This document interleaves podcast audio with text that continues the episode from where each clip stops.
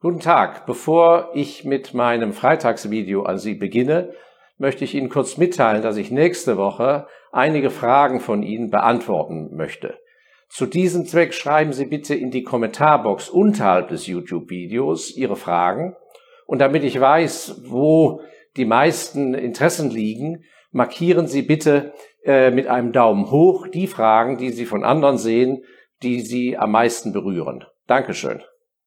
Ja, sehr geehrte Investorinnen, sehr geehrte Investoren, liebe Freunde, Freitag, 27. März, das zweite Video in der Corona-Krise mit meinen Tipps zur Krisenbewältigung.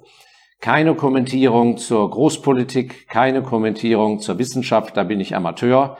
Ich möchte aus meinem langjährigen Erfahrungsschatz Ihnen ein paar Tipps oder ein paar Anregungen geben. Seit letztem Freitag, dem ersten Video, wenn Sie es nicht gesehen haben, schauen Sie bitte rein was hat sich getan? Die Börsen haben sich etwas stabilisiert ähm, und die Ausgangsbeschränkungen in Deutschland sind eingeführt und die Corona-Sache ist weltweit noch nicht im Griff. Letzten Endes täuschen Sie sich nicht, egal was für Nachrichten kommen, bevor nicht ein Medikament auf den Markt kommt, was der Sache äh, beikommt, ähm, wird uns dieses Thema enorm beschäftigen und danach äh, werden die Karten eh neu gemischt. Und worum geht es? Wenn wir an diesen Punkt ankommen, dann müssen Sie von der Grundstruktur mit Ihrem Gesamtvermögen besser dastehen als vor der Krise.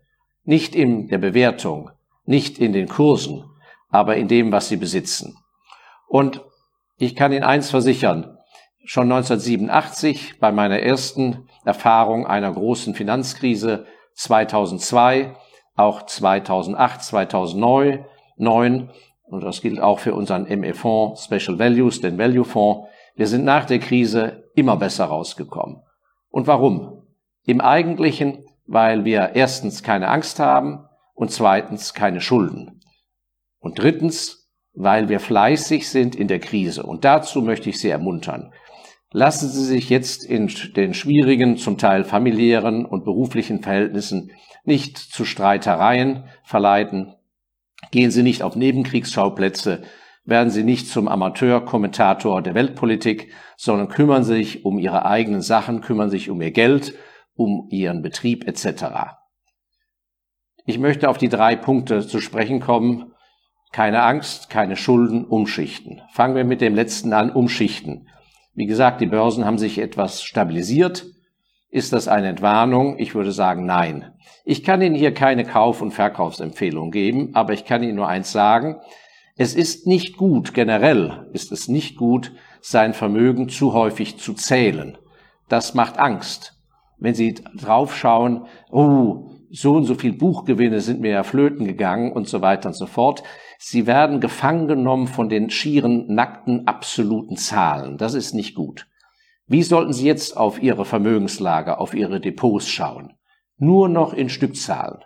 Also, wenn Sie mit der Familie zusammensitzen oder Ihre eigene äh, Übersicht machen, schreiben Sie drauf. Ich besitze zwei Wohnungen, eine selbst genutzt, 50 Unzen Gold, 1000 Nestle-Aktien, 1000 Anteile vom ME-Fonds Special Values, 1000 Unilever, was auch immer.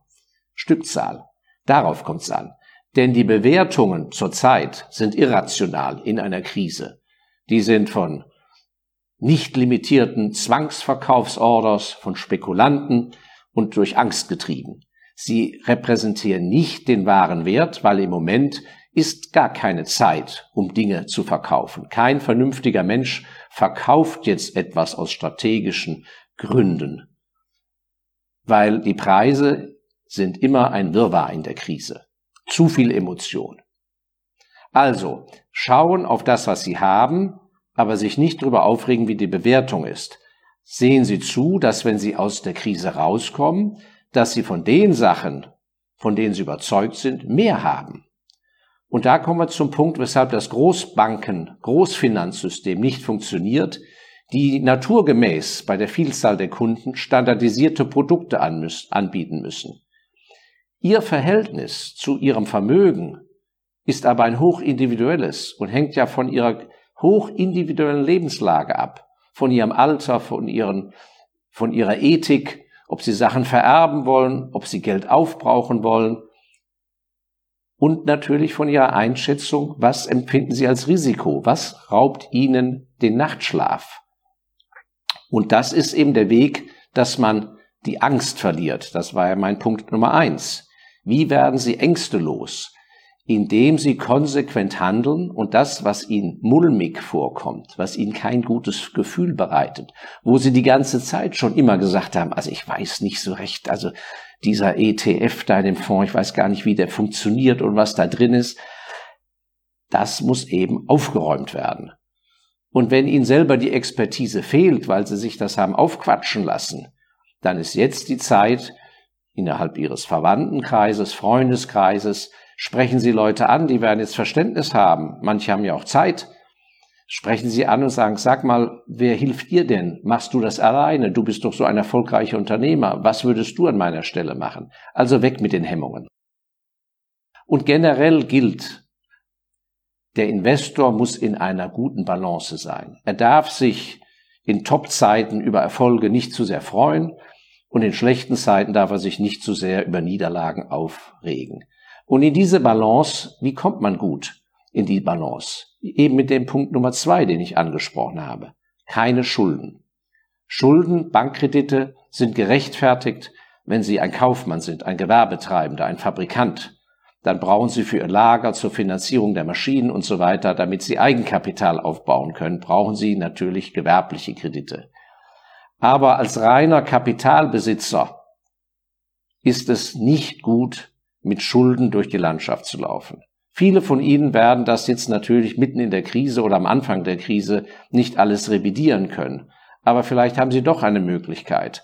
Wenn Sie liquide Mittel haben, nicht wahr? Und haben ein Depot, wo sie Dinge auch versilbern können. Wir haben also zum Beispiel eine ganze Reihe Aktien, die sind überhaupt nicht gefallen, die stehen praktisch noch auf Höchstkursen. Dann überlegen Sie, ob Sie das nicht dazu verwenden, Ihre Schulden zu tilgen. Oder aber, wenn Sie Schulden haben, die kurzfristig kündbar sind, keine Scheu. Gehen Sie zu dem Geldgeber, zum Kreditgeber, zur Bank und sagen, hören Sie mal, können wir das nicht auf zwei Jahre festmachen? Dann schlafen Sie viel besser, haben viel weniger Angst weil sie wissen, aha, auch wenn es zwei Jahre dauert, können die mir nicht das Messer von hinten in den Rücken stechen.